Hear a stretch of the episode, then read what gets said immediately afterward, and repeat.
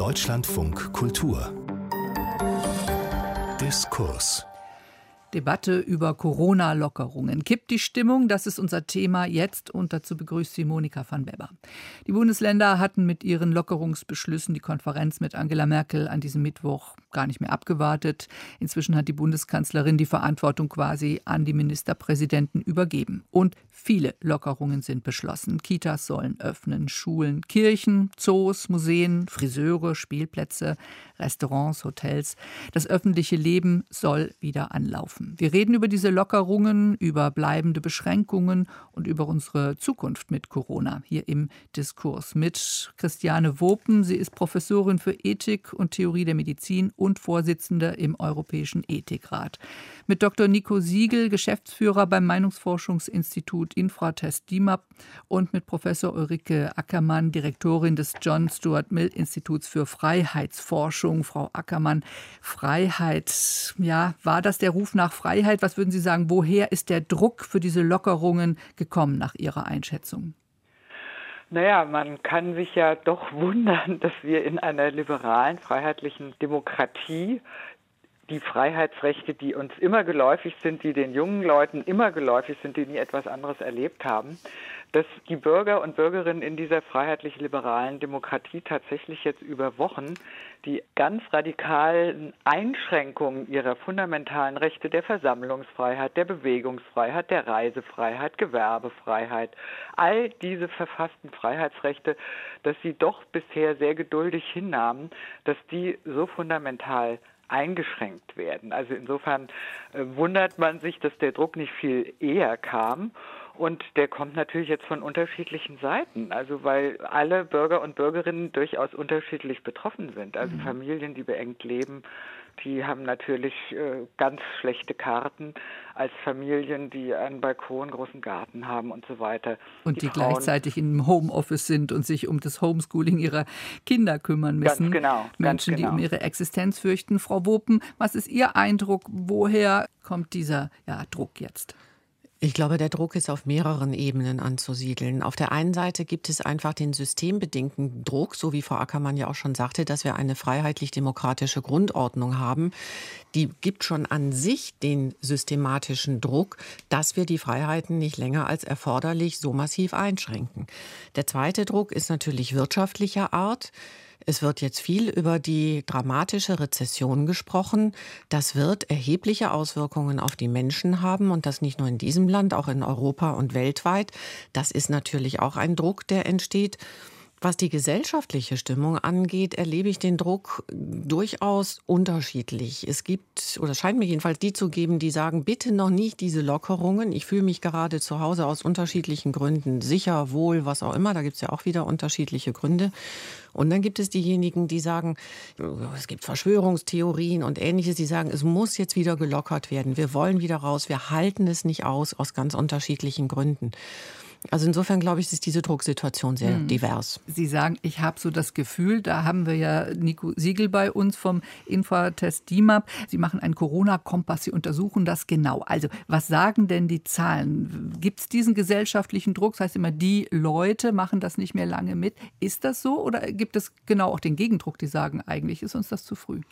Also wir führen verschiedene Studien durch, diese Woche unter anderem auch den ARD Deutschland drin und wir waren natürlich alle Meinungsforscher, Politikwissenschaftler, Soziologen schon auch sehr erstaunt, dass über 90 Prozent der Menschen diese weitgehenden Einschränkungen in ihre Freiheitsrechte für gut geheißen haben. Da zeigt sich eben diese außerordentliche Zuspitzung der Krise.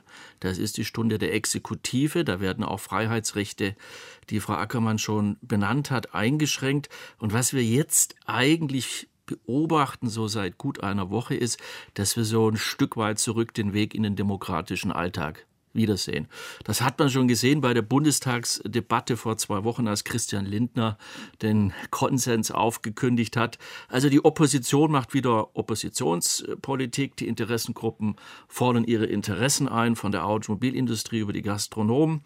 Und jetzt zu den harten Fakten. Ja, wir haben diese Woche im ARD Deutschland Trend gesehen, dass rund 40 Prozent eigentlich immer noch der Meinung sind, summa summarum, halten wir doch lieber an den Einschränkungen fest, etwas mehr als 50 Prozent wünscht sich größere Lockerungen. Und das sieht man jetzt von dieser Einheitlichkeit, die in dieser Phase, als das Framing auch mal, es geht um Leben und Tod, als wir die Bilder aus Italien, aber ehrlich gesagt auch nur aus der Lombardei vor allem im Fernsehen gesehen haben, da gab es eben dieses große Mehrheitsherding. Und dass das jetzt wieder nachlässt, dass die Meinungen auseinandergehen, ist für mich ein Ausdruck einer gesunden pluralistischen Demokratie. Und wir biegen jetzt einfach wieder mehr an den Alltag ein. Wir streiten wieder mehr, sehen unterschiedliche Positionen. Nicht mal die Ärzte sind sich einig. Wir sollten sich da die Politiker einig sein. Aber wenn es ungefähr gleichwertig ist, dann trügt vielleicht dieser Eindruck, der Druck von unten oder von der Straße nimmt zu. Frau Ackermann, das sind ja dann eigentlich nur die, die halt laut sind, die man sieht, die sich beschweren, muss nicht unbedingt die Mehrheit sein. Das ist richtig. Also wir haben natürlich in so einer Situation, auch wenn die AfD eine Zeit lang leiser war und irgendwelche linken Gruppen auch eine Zeit lang leiser waren, sind ja diese Polarisierungen, die wir aus Vor-Corona-Zeiten kennen, die haben sich ja nicht in Luft aufgelöst. Und diese Hygienedebatten, die wir jetzt, äh, diese Hygienedebatten, aber vor allen Dingen diese Hygienedemonstrationen, die wir äh, in unterschiedlichen Städten beobachten, da haben wir so eine richtige Querfront von links und rechts, also linken und rechten Rändern. Aber das sagt überhaupt nichts darüber, dass weit in die Mitte der Gesellschaft die Geduld doch langsam nachlässt. Also ich denke, dass alle sehr, sehr vernünftig sind und dass sie auch jetzt Lust haben, doch breiter auch darüber zu debattieren. Da gebe ich Ihnen völlig recht, Herr Siegel. Und diese breite Verständigung und auch den Streit und diesen kontroversen Streit brauchen wir natürlich, dass nicht irgendwelche Verschwörungstheoretiker, die sich am linken und rechten Rand bewegen, die uns mit Fake News äh, in den sozialen Netzwerken überschwemmen, dass solche Leute da ähm, in der Debatte da plötzlich Wortführer werden. Die Geduld lässt nach, sagen Sie, würden Sie es auch so formulieren, Frau Wopen, oder kann man sagen, die Solidarität lässt nach? Also ich habe ehrlich gesagt Schwierigkeiten mit diesen pauschalen Äußerungen. Die Solidarität, die Freiheit, die gesellschaftliche Stimmung. Ich glaube eben wirklich, dass es unfassbar divers ist. Wir haben die Menschen, die die Arbeit verloren haben, die Solo-Selbstständigen, denen die Aufträge wegbrechen, die so unsicher in die Zukunft gucken, dass sie nicht wissen, wie sie sich selber, wie sie ihre Familie irgendwie durchkriegen. Wir haben zwar im Moment noch nicht den Hinweis, dass ganz viele Menschen ihre Wohnungen verlassen müssen, weil sie die Mieten nicht mehr zahlen können, aber die Diskussion fängt ja auch schon an. Das heißt, hier gibt es fundamentale Eingriffe in das Leben von manchen Menschen und die werden natürlich unruhig und verzweifelt und da mache ich mir auch sehr große Sorgen, dass wenn die nicht rechtzeitig wieder ihr normales Leben führen können, wir dann die Population Populisten haben, die diese Scherben aufsammeln und wir dann in gesellschaftliche Polarisierungen reinkommen, die noch viel stärker sind als die, die wir vor der Krise hatten. Und dann gibt es aber auch diejenigen, die empfinden das nicht als Albtraum, sondern wie eine Art Märchen. Die fühlen sich zu Hause gerade ganz wohl. Der Druck ist nicht so groß, sie haben Zeit mit ihrer Familie, sie können den Dingen nachgehen, denen sie schon immer mal nachgehen wollten und äh, können das jetzt. Ich glaube, es ist unglaublich wichtig, diese Komplexität und Diversität sehr ernst zu nehmen und dahin zu hören. Hm. Herr Siegel, äh, divers war das Stichwort. Welche Bruchlinien können Sie in Ihren Befragungen denn vielleicht erkennen? Also welche soziale Gruppe vielleicht empfindet das als märchenhaft, welche soziale Gruppe eher nicht?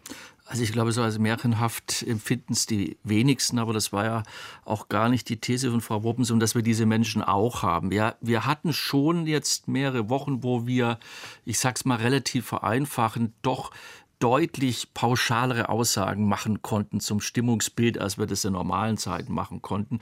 Ja, wenn über 90 Prozent äh, letztendlich für viele Einzelmaßnahmen sind, dann brauchen wir nicht groß in soziale Gruppen reinschauen und dann sind auch die Geschlechterunterschiede niedrig und auch die West-Ost-Unterschiede. Nur, das ist das, was wir eingangs hatten. Das lässt jetzt nach. Jetzt kommen tatsächlich die Prozesse, wo unterschiedliche soziale Gruppen in der Bevölkerung unterschiedlich betroffen sind. Und es gibt zwei Beispiele, wo man das festmachen kann. Also die Anhänger der AfD sind jetzt schon nicht mehr mit dem Regierungskurs mehrheitlich zufrieden. Ja, sie waren zwischenzeitlich mal ganz in ganz ungewöhnlicher Art durchaus auch in der Lage, das Regierungshandel mehrheitlich zu gutieren. Und man sieht bei den Sorgen um die eigene wirtschaftliche Entwicklung, da sieht man natürlich jetzt schon die Einkommensunterschiede. Ja? Und dann ist das richtig, was schon gesagt wurde, dass Menschen aus unterschiedlichen Branchen, in unterschiedlichen Arbeits- und Erwerbsstatusverhältnissen jetzt in dieser Phase wieder zunehmend unterschiedliche Wahrnehmungen entwickeln. Das gehört mit zu diesem Weg zurück in die vielleicht neue Normalität, vielleicht auch an vielen Stellen an die Normalität, gerade was die Polarisierung angeht, die wir vor der Corona-Pandemie schon hatten in diesem Aber gibt es da nicht auch eine Bruchlinie sozusagen? Ist dieses Virus für mich persönlich bedrohlich oder schütze ich ähm, solidarisch andere? Also nochmal die Frage, äh, Frau Buppmann hat gesagt, vielleicht zu pauschal zu sagen, die Solidarität, aber die gab es ja, die war ja sehr groß, wurde jedenfalls überall so behauptet. Frau Ackermann, würden Sie sagen, die nimmt ab?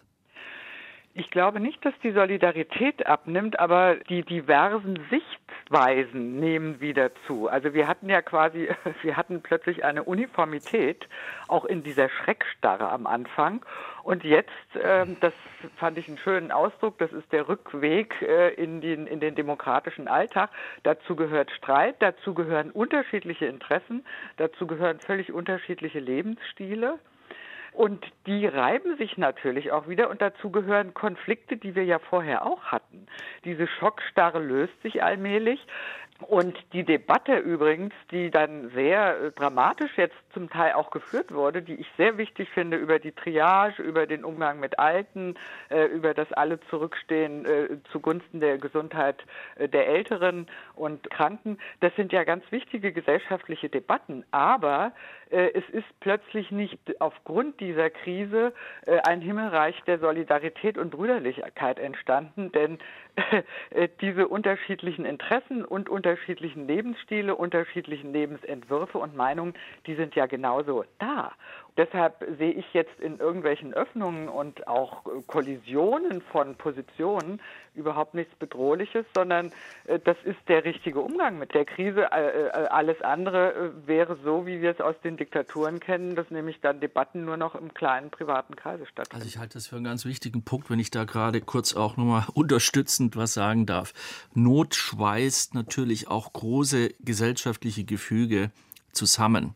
Mhm. Sozusagen die Wegnahme von Freiheiten für alle behandelt alle jetzt erst einmal im klassischen Sinne gleich. Das ist sozusagen die Gleichheit des Schlechten, der Wegnahme auch einer demokratischen Streitkultur, die ja auch von Politikwissenschaftlern und Staatsrechtlern zu Recht schon vor einigen Wochen und auch von uns in einem, in einem Diskussionspapier kritisiert wurde, denn auf Dauer geht es in der Gesellschaft nicht gut. Es stauen sich dann eher Frustrationen an und Meinungen, genau. die dann genau. über einen bestimmten Zeitpunkt gar nicht öffentlich geäußert werden dürfen, die würden jetzt wieder artikuliert und unter Umständen, aber das ist jetzt ein Stück weit spekulativ, äh, verschärfen sie sich dadurch, dass sie zwischenzeitlich einig äh, sich nicht wirklich Bahn äh, brechen konnten. Also ich glaube, dass wir insgesamt ja in Deutschland, wenn man das von außen betrachtet, sehr gut benotet werden. In der Abwägung der Güter von Freiheit und Sicherheit war es so, dass als das Framing Leben oder Tod ging, natürlich die Sicherheit Vorrang hatte, weil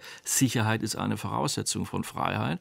Und dass äh, wir im Gegensatz zu manch anderen Ländern deutlich drastischere Einschränkungen vorgenommen haben. Wir haben wieder mal eine Politik des mittleren Weges betrieben, wie es der große Politikwissenschaftler Manfred Schmidt mal formuliert hat, weder so radikal bei den Ausgangsbeschränkungen wie Italien, Frankreich, Spanien, Großbritannien, noch so leger, wie das zum Beispiel in Schweden der Fall war. Und bis hierher war das von einem starken Konsens getrieben. Jetzt gehen die Meinungen wieder auseinander, weil die Interessen werden wieder vielfältiger und die Menschen trauen sich auch abweichende Meinungen wieder deutlicher zu artikulieren.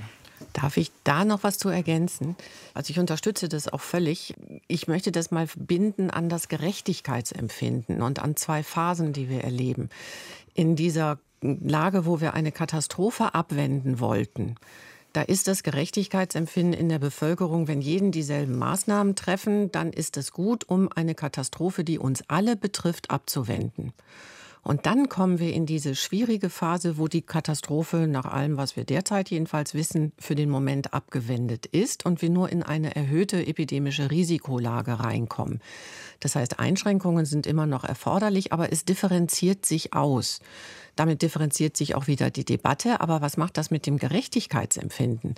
Wenn es dann für die einzelnen Öffnungsschritte Und so hat es auch der Expertenrat Corona der Landesregierung von Nordrhein-Westfalen formuliert. Wenn es dann eben keine guten Begründungen für die Differenziertheiten gibt, dann schwindet das Gerechtigkeitsempfinden. Denn natürlich ist es angemessen, dass jetzt unterschiedliche Regionen, unterschiedliche Bevölkerungsgruppen jeweils auch von unterschiedlichen Maßnahmen betroffen sein können. Aber die sind ja so lange gerechtfertigt, wie für uns alle dieselben Kriterien dafür gelten. Und da habe ich schon ein Problem mit der Begründung und der politischen Kommunikation weil die Kriterien, die uns genannt wurden, also erstmal die Verdopplungszahl, dann diese Reproduktionszahl, jetzt ist es diese magische Zahl von 50 Neuinfektionen pro 100.000 Einwohnern in den letzten sieben Tagen, die transportieren keine Zielperspektive. Diese R-Zahl, die Verdopplungszahl am Anfang vielleicht schon, weil es darum ging, eben aus dieser exponentiellen Kurve rauszukommen und damit die Katastrophe abzuwenden. Aber jetzt, was bedeutet dieses 50 pro 100.000 Einwohner? Eigentlich geht es doch um die Schwererkrankten. Und eigentlich geht es um unsere intensivmedizinischen Kapazitäten. Und eigentlich ist das auch sehr beeinflusst von der Anzahl von Tests, die durchgeführt werden. Was ich also jetzt wirklich vermisse, ist eine strategische wissenschaftliche Begleitung dessen, was hier an Schritten gegangen wird. Wir sind mit so vielen Unsicherheiten noch unterwegs, was das Virus, was die Infektionslage, was die Infizierung angeht dass wir doch jetzt die Kapazitäten, die wir haben an Immunitätstests, an Infektionstests, auch nutzen sollten. Aber dann ja. doch strategisch klug. Das heißt, in den Bereichen, wo es umstritten ist, in den Kitas, in den Schulen etc., wo, die, wo es auf der einen Seite die Menschen gibt, die massive Angst haben vor der Infektion ihrer Kinder und der Familie, und auf der anderen Seite die Menschen, die sagen, jetzt macht das doch alles endlich mal wieder auf. Wir verlieren die Bildungschancen für die Kinder, gerade auch aus den sozioökonomisch schwachen Schichten. Also lieber da, meinen Sie, die Testkapazitäten einsetzen als beispielsweise bei den Fußballern in der Bundesliga. Dieses Gerechtigkeitsempfinden, was Sie gerade so schön beschrieben haben, ist sicher ein Grund dafür, warum viele von Anfang an gesagt haben, das Hochfahren am Ende wird sehr viel schwieriger zu kommunizieren sein, auch als den Lockdown durchzusetzen. Sie, Frau Ackermann, haben mal gesagt, für das Hochfahren wird mehr Fantasie gefragt sein. Ist Ihnen da genug Fantasie im Spiel im Moment? Bisher nicht, äh, aber wir müssen uns tatsächlich klar sein, dass das eine geliehene Legitimität war, mit der auch jetzt alles äh, akzeptiert worden ist. Und das war eine geliehene äh, Legitimität, weil die Angst Motor war und nicht ein prinzipielles Vertrauen. Und damit das nicht jetzt brüchiger wird in der Situation des Hochfahrens, erwarte ich auch, da gebe ich Ihnen völlig recht, Frau Wopen, erwarte ich eigentlich auch noch ein bisschen klarere Strategien aus Berlin. Auch übrigens, dass man äh, ein Wort der Selbstkritik vielleicht mal hört. Ich meine, wir hätten, äh, wenn wir uns äh, Südkorea viel früher zum Vorbild genommen hätten, viel früher Masken da gewesen wären, Tests und so weiter, breite Testung, hätten wir natürlich auch Zeit gewonnen. Und umso wichtiger ist es, das war ja durchaus von Berlin eine unklare Strategie. Also da war zwar nicht von Durchseuchung äh, und Herdenimmunität die Rede, aber es war überhaupt nicht klar, ob man wirklich breit testen will. Und um jetzt hochfahren zu können, brauchen wir natürlich überhaupt valide Daten und äh, da brauchen wir wirkliche Zahlen und dann muss man ganz breit testen. Da kann man also jetzt nicht äh, langsam noch zögern und nur die Infizierten und die mit Infizierten Kontakt hatten oder leichte oder schwere Beschwerden haben. Also um dieses Hochfahren begleiten zu können, dass tatsächlich nichts äh, schief geht, äh, müssen jetzt die Sachen, die äh, zum Teil äh, zu lange auf sich haben warten lassen und versäumt worden sind, die müssen natürlich jetzt stattfinden. Sonst, sonst ist die Infragestellung besonders heftig. Strategien aus Berlin erwarten Sie, haben Sie gesagt. Wie ist denn das auf der politischen Ebene zu bewerten, Herr Siegel? Haben Sie das eigentlich als Autoritätsverlust von Angela Merkel jetzt empfunden, dass die Länderministerpräsidenten die Sache so in die Hand genommen haben oder weil sie gesagt haben, das war die Stunde der Exekutive, aber jetzt gehen wir wieder, das Durchregieren ist vorbei, jetzt gehen wir wieder in den Normalzustand. Ist das gut, dass es sich jetzt ausdifferenziert? Naja, man kann das als Autoritätsverlust bezeichnen, wenn man die Situation heute mit der vor, vor zwei Wochen vergleicht. Aber das ist, glaube ich, der falsche Maßstab, denn wir kehren einfach äh, dahingehend zurück, dass die Kanzlerin eben jetzt wieder die vom Grundgesetz bereitgestellten Ressourcen für die Ausübung der Richtlinienkompetenz hat, aber eben nicht sozusagen die Chefkrisenmanagerin ist, die sozusagen über viele Details einer Pandemie äh, hinweg äh, auch äh, andere politische Prozesse vorübergehend und das durchaus aus meiner Sicht auch legitim außer Kraft gesetzt hat. Also mit der Strategiefähigkeit der Politik ist so eine Sache, wie bei vielen anderen Sachen, wenn es um Strategie geht. Die Frage ist immer, hat man ein Ideal von Strategie und wissenschaftlicher Begleitung und Evaluation? Dann werden viele politischen Prozesse und auch die der letzten Wochen und auch die der Gegenwart sozusagen deutlich schlechtere Noten erhalten, als das vielleicht viele auch Wissenschaftler sich wünschen würden. Wenn man jetzt aber noch einmal darauf hingeht und sagt, wir haben jetzt ein Land, das auch genannt wurde, da hätten wir uns ein bisschen mehr davon abgucken können, ja, dann sollte man nicht die 99 Prozent anderen Länder aus den Augen verlieren, die im Moment auch deutlich höhere Sterblichkeitsziffern haben. Und ganz gerne auf Anstiege Deutschland gucken. Und auf Deutschland schauen. Also natürlich kann man immer was besser machen. Das ist wie in einer Schule mit 25 Schülern. Aber wenn ich dem Zweit- oder Viertbesten dann immer den Besten vorhalte, dann weiß ich nicht, ob das der richtige Maßstab ist. Also insgesamt, glaube ich, war es eine ausgewogene äh, Krisenpolitik, bei der natürlich, wie Frau Ackermann zu Recht gesagt hat, grundlegende Freiheitsrechte vorübergehend wirklich außer Kraft gesetzt wurden. Das hat mich als Staatsbürger und Privatperson auch sehr nervös gemacht. Aber ich muss natürlich auch immer fragen, welche Entscheidungsalternativen haben handelnde Akteure in einer bestimmten Situation? Und ich denke, in einer Geschichte sind wir uns doch einig. Die letzten Wochen waren ein gesamtgesellschaftliches Großexperiment, mhm. eine historisch einzigartige Situation, die enorme Verhaltens- und Lernprozesse von uns allen gefordert haben, von den Individuen, von den Familien, von den Betrieben, von den zivilgesellschaftlichen Akteuren, aber natürlich auch von den Entscheidern in der Politik. Aber auf Deutschland kommt ja auch noch eine ganz riesengroße Aufgabe zu. Ich gebe Ihnen natürlich völlig recht. Die anderen Länder schauen darauf, dass Deutschland das mit seinem Weg sehr, sehr gut gemacht hat. Was ist der Maßstab für sehr gut? Die Bewältigung der Pandemielage. Also die Abwendung eigentlich einer katastrophischen Situation. Die Bewährungsprobe, die uns aber noch bevorsteht, ist ja die der gesellschaftlichen Diskussion, der wirtschaftlichen Konsolidierung und auch dem europäischen Gedanken müssen wir ja viel Aufmerksamkeit widmen. Die anderen Länder schauen nämlich durchaus auch schon sehr kritisch auf Deutschland, was seine Rolle in der europäischen Gesamtgefüge bedeutet. Und das erinnert ja schon auch ein bisschen an die Flüchtlingskrise, wo auch am Anfang die völlig richtigen, meiner Meinung nach völlig richtigen Entscheidungen getroffen wurden, wo es aber nachher doch sehr, sehr schmerzhaft und hakelig wurde und mhm. wir da auf lange Sicht durchaus auch einige Probleme bewältigen mussten und noch zu bewältigen haben.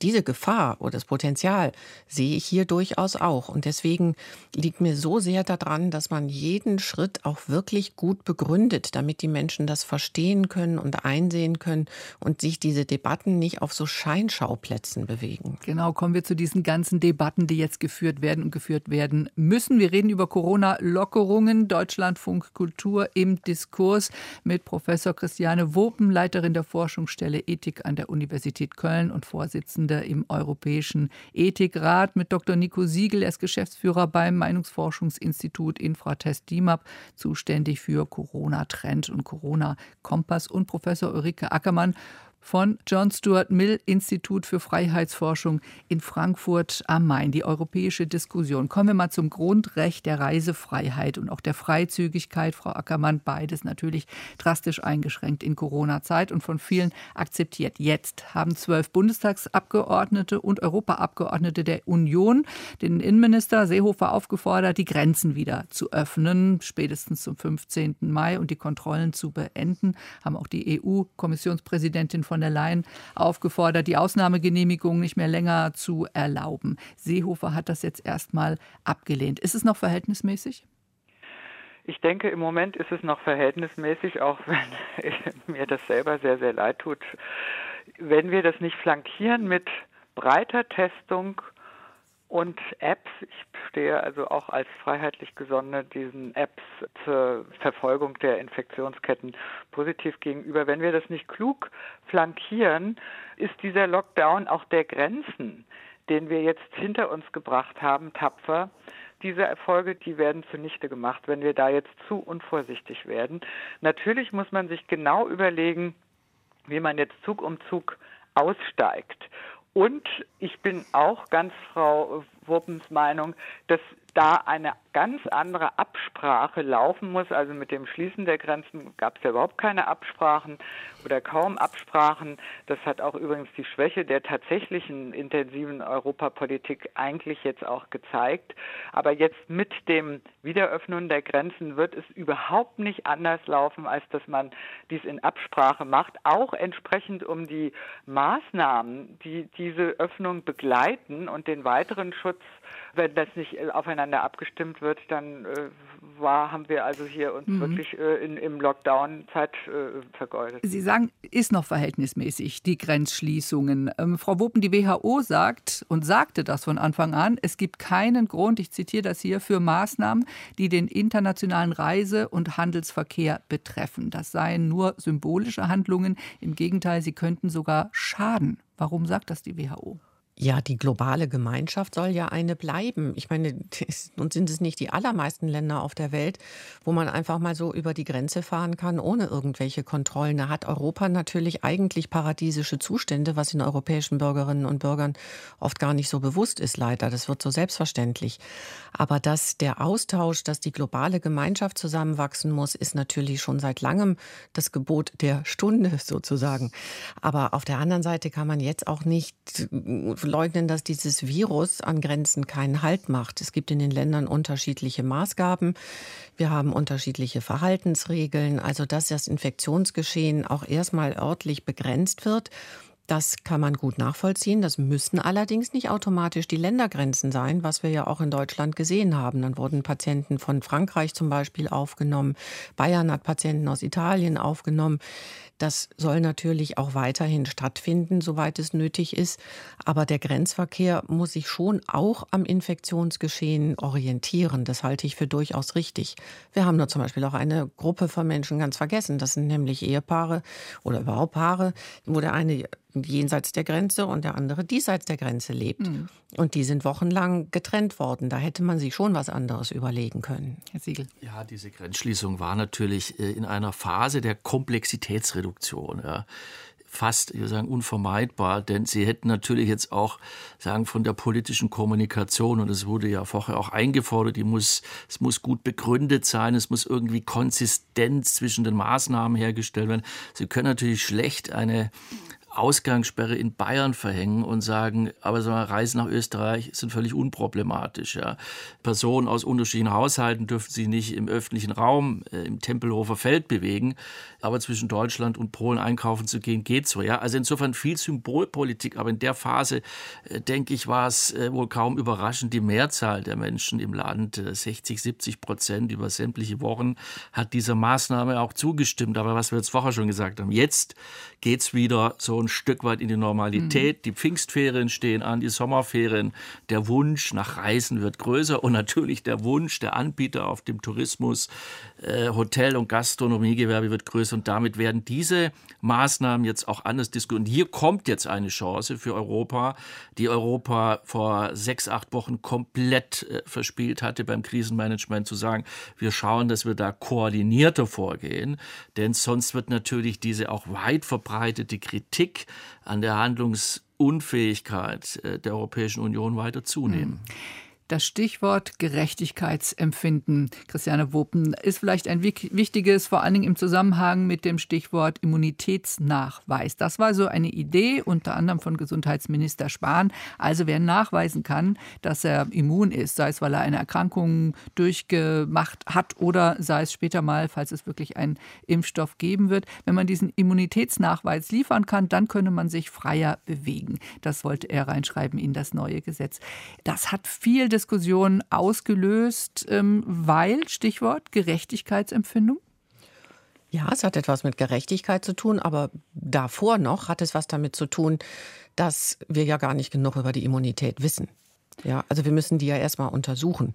Was nützt denn ein Nachweis über eine Immunität, von der ich gar nicht weiß, wie lange sie eigentlich hält, gegen welche Serotypen die eigentlich äh, einschlägig ist? Also das SARS-CoV-2-Virus hat ja auch unterschiedliche Untertypen. Das muss ja alles erst untersucht werden. Dazu gibt es ja jetzt auch Studien, die schon laufen und die beginnen. Also bevor ich was nachweise, muss ich erst mal wissen, was ich da überhaupt nachweise und was es dann auch für Konsequenzen hat. Und dann wissen wir ja auch durchaus, ähm, es gab kürzlich einen sehr interessanten Artikel im New Yorker von jemandem, der Forschung betrieben hat zu den Immunitätsstatus der Bevölkerung in Amerika nach dem Ausbruch des gelben Fiebers. Und da wurde sehr schön aufgezeigt, welche diskriminierenden Effekte, und da kommt jetzt natürlich der Gerechtigkeitsaspekt mhm. hinein, ein solcher Status haben kann. Und da muss man sehr genau schauen, wer davon Vorteile und wer davon Nachteile hat. Das ist eine sehr komplexe Abwägung.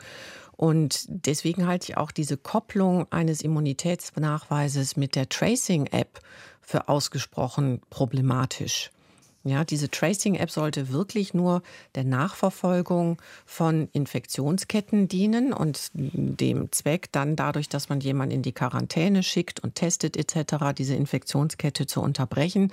Sie sollte aber nicht jetzt als Zugangsmöglichkeit dann nachher gelten, um bestimmte öffentliche Bereiche betreten zu können, weil man nicht mehr infiziert. Mhm diese immunologische Diskriminierung oder eine immunologische Hierarchisierung, die sollten wir sehr genau im Auge behalten. Frau Ackermann, denn man fragt sich so im ersten Hören, ja, wenn ich meine Immunität nachweisen kann, kann ich mich wieder freier bewegen, als wenn ich sie eben nicht nachweisen kann.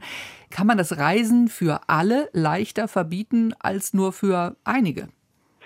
Also diese Ungleichbehandlung ist völlig unmöglich. Also die ist auch rechtlich nicht durchzuhalten. Das geht auf keinen Fall. Und Frau Wuppen hat völlig recht. Solange wir überhaupt nicht erstmal zuverlässige Tests haben, also auch jetzt die Tests für Antikörper, die sind, die sind ja überhaupt noch nicht zuverlässig. Ja, ja doch, der von Roche ähm, scheint ja durchaus, natürlich muss man auch das noch untersuchen, aber der ja. hat eine ausgesprochen hohe Spezifität und Sensitivität. Okay, aber es wird ja mit unterschiedlichen Tests getestet. Also mhm. insofern haben wir da immer noch nicht jetzt ganz einheitliche, valide Daten. Das dauert noch. Also ich denke, da muss man auch noch, das ist dieses Prinzip von Trial and Error nach Karl Popper und auch jetzt in der Medizin, in der Wissenschaft, was wir jetzt verfolgen. Aber äh, ich halte das für unmöglich, dass genauso diese Diskussion, die wir ja auch haben, müssen wir Ältere und, und Kranke anders schützen, müssen wir die wegsperren, müssen wir ihren Zugang zu Supermärkten in bestimmten Zeiten möglicherweise reduzieren. Das geht nicht. Das geht in einer freiheitlichen Gesellschaft geht das nicht. Aber das, das ist doch ein interessanter Punkt. Sie sagten vorhin, äh, gibt es so etwas wie Diskussionsverbote? Fragezeichen. Das ist doch so eins. Ähm, die Frage, äh, müssen wir alle in den Lockdown, obwohl die Krankheit nicht für alle gefährlich ist, für Jüngere eher nicht so gefährlich ist, aber gerade die sollen in den Lockdown, Schüler und so weiter. Ist das eine für Sie unethische Frage? Nein, dass wir darüber äh, streiten und kräftig streiten und unterschiedliche Positionen dazu vortragen, finde ich absolut richtig. Ich warne auch davor, äh, dass man äh, diese Diskussion schon wieder oder bestimmte Positionen, die, die einem selbst etwas merkwürdig vorkommen oder die man überhaupt nicht teilt, dass man die sofort delegitimiert, indem man sie moralisch verwirft. Also eine Moralisierung äh, dieser Diskussion betreibt, halte ich für völlig falsch.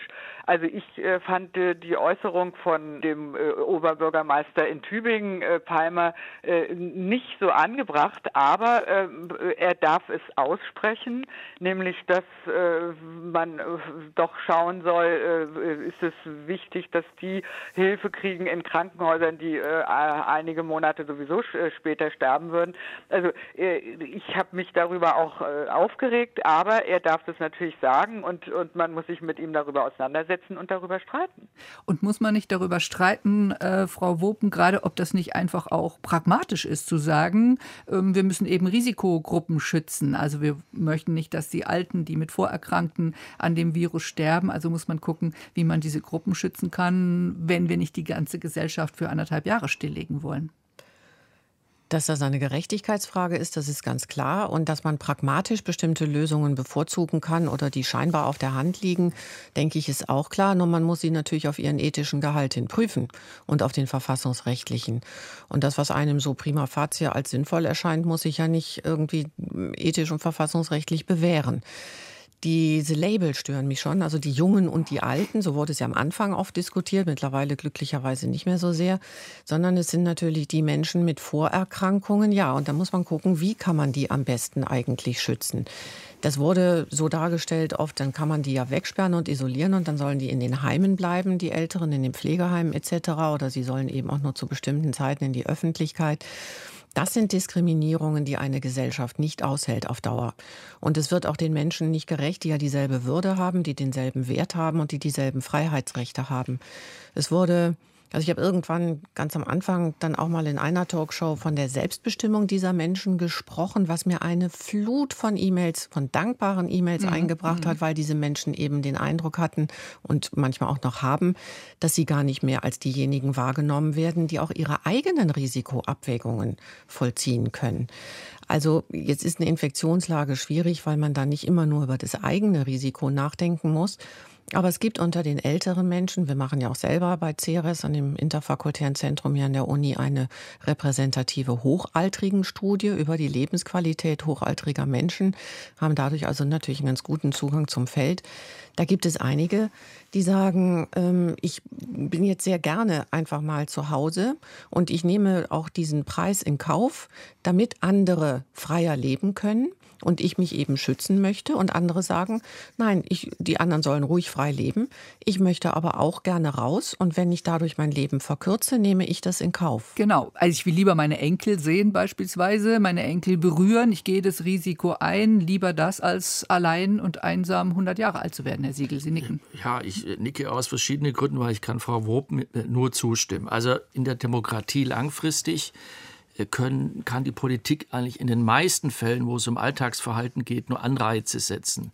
Äh, Gebote formulieren, aber weniger Verbote. Nicht? Also Sie können auch einem 75-Jährigen nicht verbieten, täglich Alkohol zu trinken oder zu rauchen. Sie können als Arzt die Empfehlung aussprechen und hoffen, dass der Mensch sich vernunftgeleitet äh, äußert. Äh, insofern ist eine dauerhafte Isolierung, die ist weder faktisch möglich noch demokratisch legitim. Was geht, sind Regeln für bestimmte Einrichtungen und natürlich können Krankenhäuser und Seniorenpflegeheime und Wohnheime andere Regeln erlassen, als das Betriebe tun. Aber auch die sind, wie es vorher gesagt, begründungspflichtig. Die müssen legitimiert werden. Und dann ist es mir äh, natürlich wichtig, heute auch zu sagen, wir sollten auch in dieser Corona-Pandemie nicht künstlich ein Generationen Konflikt schüren, der in den Daten auch sich so gar nicht abzeichnet. Ja, die Jüngeren sprechen sich etwas stärker für Lockerungen aus, aber etwas stärker, das sind fünf bis zehn äh, Prozentpunkte mehr als bei den Alten. Aber es geht keine Abbruchkante zwischen den Altersgruppen. Im Gegenteil, die Älteren, und das hatten Sie auch angedeutet, sind jetzt derzeit auch weniger besorgt, sich anzustecken. Und das ist ja auch nur eine vernünftige Selbsteinschätzung, weil sie sich disziplinierter selber isoliert haben vorübergehend. Wir machen das häufig bei der Rentenpolitik und bei anderen Fragen, bei der Finanzpolitik, dass wir einen Generationenkonflikt äh, behaupten, äh, der in der Wahrnehmung äh, zwischen den Generationen häufig gar nicht so messbar ist, weil zum Beispiel auch den jungen Menschen die Rente wichtig ist, auch die Rente ihrer Eltern und mhm. Großeltern. Mhm. Und so ist auch den jüngeren Menschen das Wohlbefinden der Älteren wichtig. Mhm, Frau Ackermann. Um, umso, umso wichtiger finde ich gerade, und äh, es sind ja jetzt nicht nur die ab 80-Jährigen, sondern das äh, Risiko, äh, zum, zu den Risikopersonen gehören ja die Leute ab, ab, ab 60, auch wenn sie Vorerkrankungen äh, haben und nehmen Unmassen äh, ihre Blutdruckmedikamente und so weiter. Und wir haben eine überalterte Gesellschaft. Also es trifft eine riesengroße äh, Gruppe. Und insofern ist gerade dort, aber natürlich insgesamt bei allen, durch alle Generationen hindurch, äh, die Selbstbestimmung äh, ein, ein ganz, ganz hohes Gut. Und das kann man nicht einer Bevölkerungsgruppe ab einem bestimmten Alter äh, absprechen.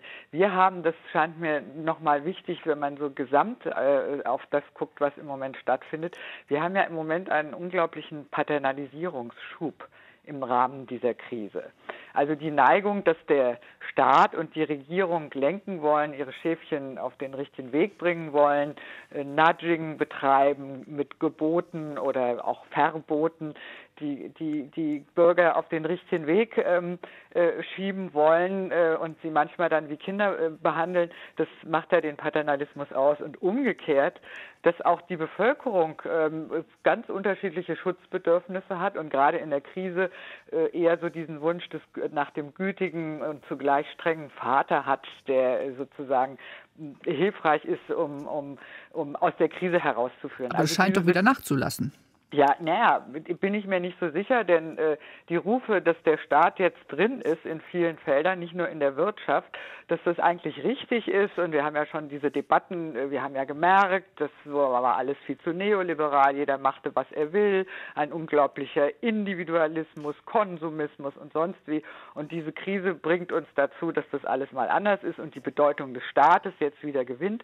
Auch die Bedeutung äh, des Paternalismus. Und ich sehe deshalb die Gefahr, Gefahr, dass wir so diese, diese, diese hohe Kunst der Mündigkeit, Eigenverantwortung, Selbstsorge, ähm, dass die, äh, wenn wir da nicht aufpassen und alles weiter vom Staat gelenkt wird, äh, eher die Neigung hat zu verkümmern. Umso wichtiger ist es, dass dieses Moment der Selbstbestimmung und eben auch das eigene Risiko abwägen zu können und auch das Leben wieder trotz dieses Risikos, auch dieser, dieses Virus, äh, bestehen zu können, das ist wichtig. Mhm. Paternalismus, Nico Siegel von Infratest DIMAP, sehen Sie das auch in Ihren Zahlen? Hat das vielleicht damit zu tun, dass äh, Markus Söder gerade als Kanzlerkandidat in allen Umfragen ganz weit vorne ist? Naja, wir beobachten ja schon seit einigen Wochen die unfreiwillige Rückkehr des Matriarchats im häuslichen Bereich, weil dann eben doch im Endeffekt die Frauen diejenigen sind, die den Spagat zwischen Homeoffice und Kinder äh, stärker ausleben müssen, auch weil sie häufiger Alleinerziehende sind.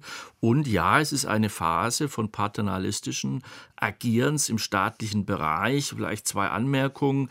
Ähm, also es äh, ist schon seit Jahrzehnten so, dass die Deutschen im internationalen Vergleich grundsätzlich sehr häufig staatliche Interventionen für gut heißen mhm. im Vergleich ja. zu den äh, Engländern oder Amerikanern. Auf der anderen Seite in weniger ausgeprägtem Maße als in Italien, Spanien oder Schweden. Das war ja eben dieser Begriff des mittleren Weges, den ich vorher auch genannt habe. Ähm, und äh, ja, es gibt schon eine starke Kritik an, äh, sagen wir mal, liberalen wirtschaftspolitischen Vorstellungen in der Gesellschaft.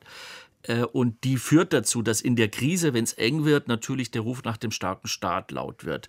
Nun muss man aber eines sagen, dass das eben in Ländern, die eigentlich eine viel stärkere liberale Tradition in der Wirtschaftspolitik haben, äh, genauso ausgeprägt ist. Also ich glaube, das ist äh, sozusagen ein ein, ein Spezifikum westlicher äh, moderner Gesellschaften, dass wenn es um kriegerische Auseinandersetzungen geht, um Wirtschaftskrisen oder jetzt eben um eine äh, Pandemie, dass dann die Sehnsucht sozusagen nach dem Staat äh, wieder aufleuchtet, besonders stark. Das muss dann aber auch nicht sehr lange nachhallen, wenn die Krise weg ist. Aber ich glaube, das ist also auch die Begründung von Staatlichkeit, in solchen Situationen Sicherheit zu gewährleisten. Und deshalb hatten wir diese Schräglage, dass die Sicherheit deutlich vor der Freiheit kam. So ganz lang wird die Politik das nicht durchhalten, denn natürlich werden die Interessengruppen der Wirtschaft von Woche zu Woche jetzt stärker darauf drängen, äh, dass die Wirtschaft wieder voll produktionsfähig ist. Denn im Grunde genommen sind wir uns auch alle bewusst, dass wir einen außerordentlich hohen wirtschaftlichen Wohlstandsniveaueffekt haben. Und wenn der wegbröckeln würde, würden wir uns vieles nicht mehr leisten können, äh, das wir sehr schätzen, unseren Sozialstaat und auch unser häufig gescholtenes Gesundheitssystem. Ist das übrigens eine Diskussion aus wirtschaftlichen Gründen, äh, was so ein bisschen mit Diskussionsverbot auferlegt ist, äh, dass der Druck aus der Wirtschaft kommt? Das klingt so, ja, nur aus wirtschaftlichen äh, Gründen stellen wir Sicherheit oder gesundheitspolitische Aspekte zurück, Frau Ackermann? Nein, das sehe ich nicht nur. Also diese Lobbyarbeit ist sehr erfolgreich, wie man übrigens auch beim Fußball merkt mhm. oder in der Automobilindustrie. Das können wir beobachten, auch die Sporthersteller und so weiter und so fort. Äh, aber ich möchte das jetzt nicht nur auf diese, auf, auf, auf dieser Schiene, dass der Druck nur daher kommt. Ich denke schon, dass äh, die Bürger, auch was die Diskussion anlangt, wie informiert sind sie denn oder nicht, ähm, äh, doch viel weiter sind, dass sie die Diskussionen verfolgen, dass sie sich informieren. Und äh, mich stört immer so ein bisschen, dass dann äh, doch dieses Gefühl auch aus Berlin, wir müssen sie an die Hand nehmen, wir dürfen ihnen das und das nicht zumuten und so weiter. Nein, dieser Punkt tatsächlich, das fand ich auch jetzt wichtig, diesen Hinweis, ähm, eine eigene Risikoabwägung äh, auf die Dauer dann zu machen, denn das Risiko wird ja noch über lange Zeit mhm. fortbestehen. Mhm. Das, das, das, so, das sind die Anforderungen, die wir in freien liberalen Gesellschaften an jeden haben. Also Und das sind die Freiheiten, die wir natürlich auch wieder ausschöpfen wollen. Dann ist doch die interessante Frage, Sie haben von Paternalismus gesprochen, von einem stärkeren Ruf nach dem Staat wieder, vielleicht, dass die Selbstsorge, Selbstbestimmung darunter etwas leidet. Herr Siegel, Sie haben das wichtige Stichwort Nachhallen benutzt genutzt? Wie lange wird das nachhallen? Wie sehr wird das unsere Gesellschaft dauerhaft verändern, Christiane Wopen? Ich glaube, dass wir da noch sehr viele Jahre mit zu tun haben, in ganz unterschiedlichen Hinsichten und Dimensionen, weil wir jetzt ja täglich, das spiegelt sich ja auch in den vielen Fernseh- und Radiosendungen und so wieder, versuchen, das zu verstehen, wo wir staunend vorstehen und sagen, was passiert hier eigentlich? Ja, und wir versuchen so mehr oder weniger hilflos diese Situation zu erfassen, auf ihre wesentlichen Elemente hin zu analysieren, manchmal zu prognostizieren, was auf diese Gesellschaft zukommen wird. Und ich halte das für ausgesprochen wichtig, dass man das in der ganzen Breite tatsächlich auch zulässt. Denn das ist das, was ja freiheitliche Gesellschaft ausmacht, in diesem Diskurs auch zu verhandeln, wer sind wir, wer wollen wir sein, wo wollen wir hin. Insofern glaube ich, dass erstmal das eine Stunde der vielen, vielen Wissenschaften ist, die interdisziplinär mal zusammenkommen können. Denn natürlich hat der Soziologe einen anderen Blick drauf als der Epidemiologe etc. Und dass es aber auch ein Gebot der Stunde ist, die Menschen mitzunehmen, die eben nicht in der Wissenschaft sind, die in völlig anderen Bereichen arbeiten. Und das jetzt zusammenzubringen könnte aber auch für die Wissenschaft eine Chance sein, wenn sie ihren Platz da richtig justiert und es nicht darauf hinausläuft zu sagen, ja, die Politik gehorcht jetzt den Virologen, sondern wenn klar ist, es gibt viele wissenschaftliche Blicke darauf und sie können beitragen dazu, Einschätzungen und Daten beizusteuern, die dann gesellschaftlich umgesetzt werden, also erstmal diskutiert und dann eingebracht wird in Entscheidungen.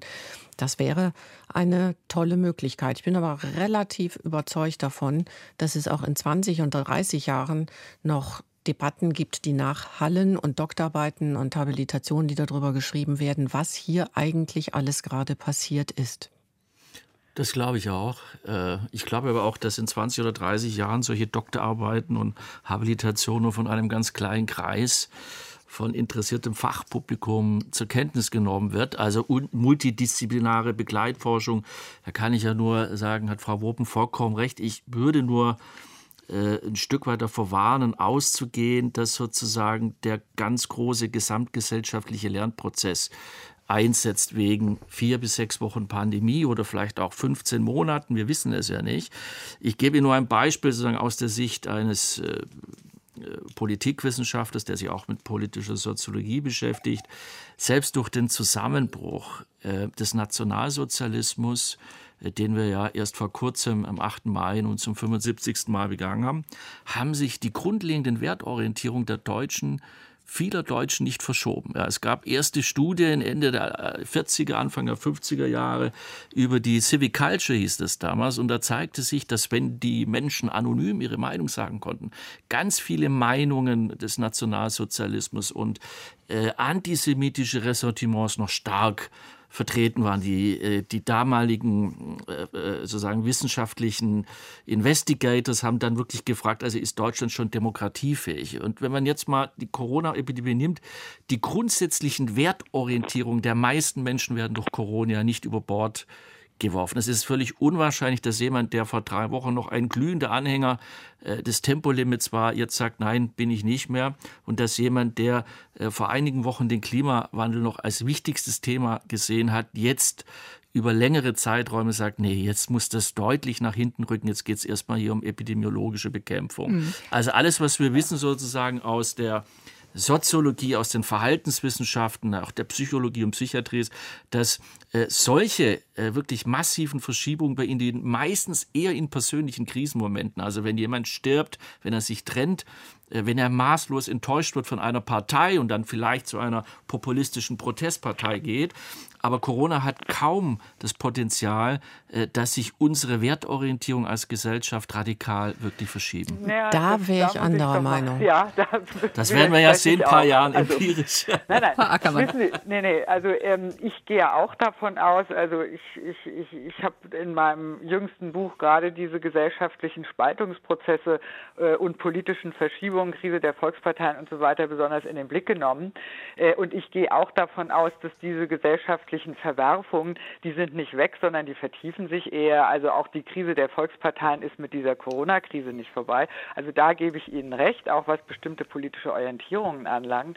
Aber, und das ist der Unterschied, wenn Sie noch in Erinnerung haben, unmittelbar nach dem Lockdown und Sie durch Städte und Landschaften und äh, in der Provinz äh, rumgelaufen sind, es war Grabesstille und Sie hatten ganz physisch, ganz haptisch, ganz kognitiv auf allen Sinnesebenen den Eindruck, als wären sie in der DDR in den 70er Jahren naja. oder 80er Jahren oder irgendwo in Prag unterwegs oder was auch immer. Also diese, diese, die, also diese unmittelbare Erfahrung, wie es ist, dass die Geschäfte zu sind, keine Banken, keine, nichts da ist, dass sich plötzlich Schlangen bilden, dass die Leute ganz vorsichtig sind und so weiter.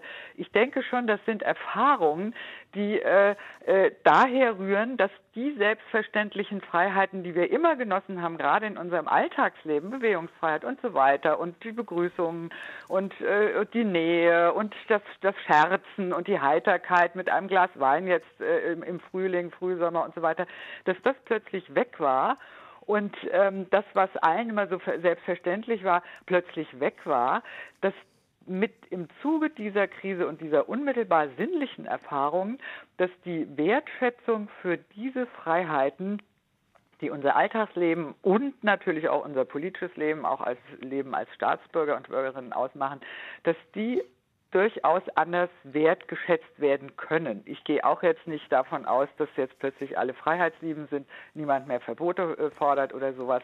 Aber es ist man spürt, dass vielen, was, was, weil das so selbstverständlich gewesen ist, dass sie es nie in Frage gestellt haben und Diktaturen waren immer woanders und fern, aber äh, plötzlich, was das für unser Gemeinwesen ausgemacht hat, für jeden Einzelnen in seinem Alltag, in seinen privatesten Beziehungen, das sind schon prägende Momente, die nicht äh, spurlos äh, vorbeigehen werden. Also eine größere Sensibilität auch den persönlichen Freiheitsrechten genau. gegenüber auf Dauer. Frau Wuppen, was würden Sie denken? Ja, ich nehme mal ein Beispiel. Der, Europäische Ethikrat hat 2018 eine Stellungnahme geschrieben zur Zukunft der Arbeit, Zukunft der Gesellschaft. Der Bereich der Arbeit und der Wirtschaft ist ja etwas, was im Moment halt auch nun unter ganz extremen Druck gerät. Und das betrifft ja viele Menschen. Wir sprechen gerade darüber, dass die Leute, die unsere Gesellschaft mit unter Inkaufnahme eines hohen eigenen persönlichen Risikos am Laufen halten in den kritischen Bereichen, also die schon symbolisch fast zu betrachtenden Kassierer und Pflegekräfte, dass da jetzt doch vehement gefordert wird, die endlich mal besser zu bezahlen. Es ist ja nicht so, als hätte es diese Forderung nicht schon viele Jahre gegeben. Aber jetzt wird einem plötzlich bewusst, wow, das ist ja doch eine Bedeutung, eine gesellschaftliche Relevanz, die der Entlohnung überhaupt nicht angemessen ist. Wenn wir uns jetzt auch anschauen, dass der Gallup Report also auch über, den, über die, die Situation am internationalen Arbeitsmarkt für Deutschland zum Beispiel auch so aussieht, dass 15 Prozent der Menschen, die arbeiten gehen, wirklich sehr gerne arbeiten. Und der große Teil, denen ist es eigentlich egal, die wollen da Geld verdienen, aber die Arbeit selber bedeutet ihnen jetzt nicht so wahnsinnig viel. Und ein anderer Teil ist sogar wirklich ausdrücklich ziemlich genervt durch diese Arbeit. Was sind das für verschenkte Ressourcen? Ja, diese Menschen stehen morgens auf, gehen zur Arbeit, machen eigentlich etwas, was sie gar nicht machen wollen vielleicht, treffen Menschen, die sie gar nicht treffen wollen. Was nimmt das uns an Kreativität weg? Wenn wir jetzt über die soziale Marktwirtschaft nachdenken. Und ähm, unser Bundestagspräsident, Herr Schäuble, hat das ja schon angesprochen, auch im Tagesspiegel-Interview. Ich glaube schon, dass wir jetzt eine Stunde haben, die wir nutzen sollten, um darüber nachzudenken, was soziale Marktwirtschaft bedeutet dass sozial nicht nur heißt, es gibt einen Ausgleichs- und Beschränkungsmechanismus für einen überbordenden Wettbewerb, sondern wir haben jetzt die Chance, das Soziale zum Ziel des Wettbewerbs zu machen. Soziale Innovationen mit technologischen Innovationen von vornherein mitzudenken. Also insofern sehe ich schon die Chance, dass wir uns hier auf den Weg machen, schauen, wie soziale Gerechtigkeit gelebt werden kann, wie sozioökonomische Unterschiede sich jetzt durch die Krise nicht verschärfen sollten. Die Gefahr besteht, also die Gefahr ist ausgesprochen groß, sondern dass sie verringert werden. Aber das fördert oder fordert dann eigentlich auch Förderungs- und Konjunkturprogramme ein, die genau das im Blick haben, die nicht nur hektisch darauf bedacht sind, dass der Status quo ante wieder zurück äh, geführt wird, sondern dass wir jetzt uns auf einen neuen Weg machen und etwas zum Leben kommen lassen, das uns eigentlich schon immer wichtig war, aber nicht so arg gefehlt hat, dass wir uns wirklich mal bemüht hätten. Das wären doch zwei mögliche positive Ausblicke auf diese Krise oder Rückblicke. Debatte über Corona-Lockerungen kippt die Stimmung. Das war heute unser Thema hier bei Deutschlandfunk Kultur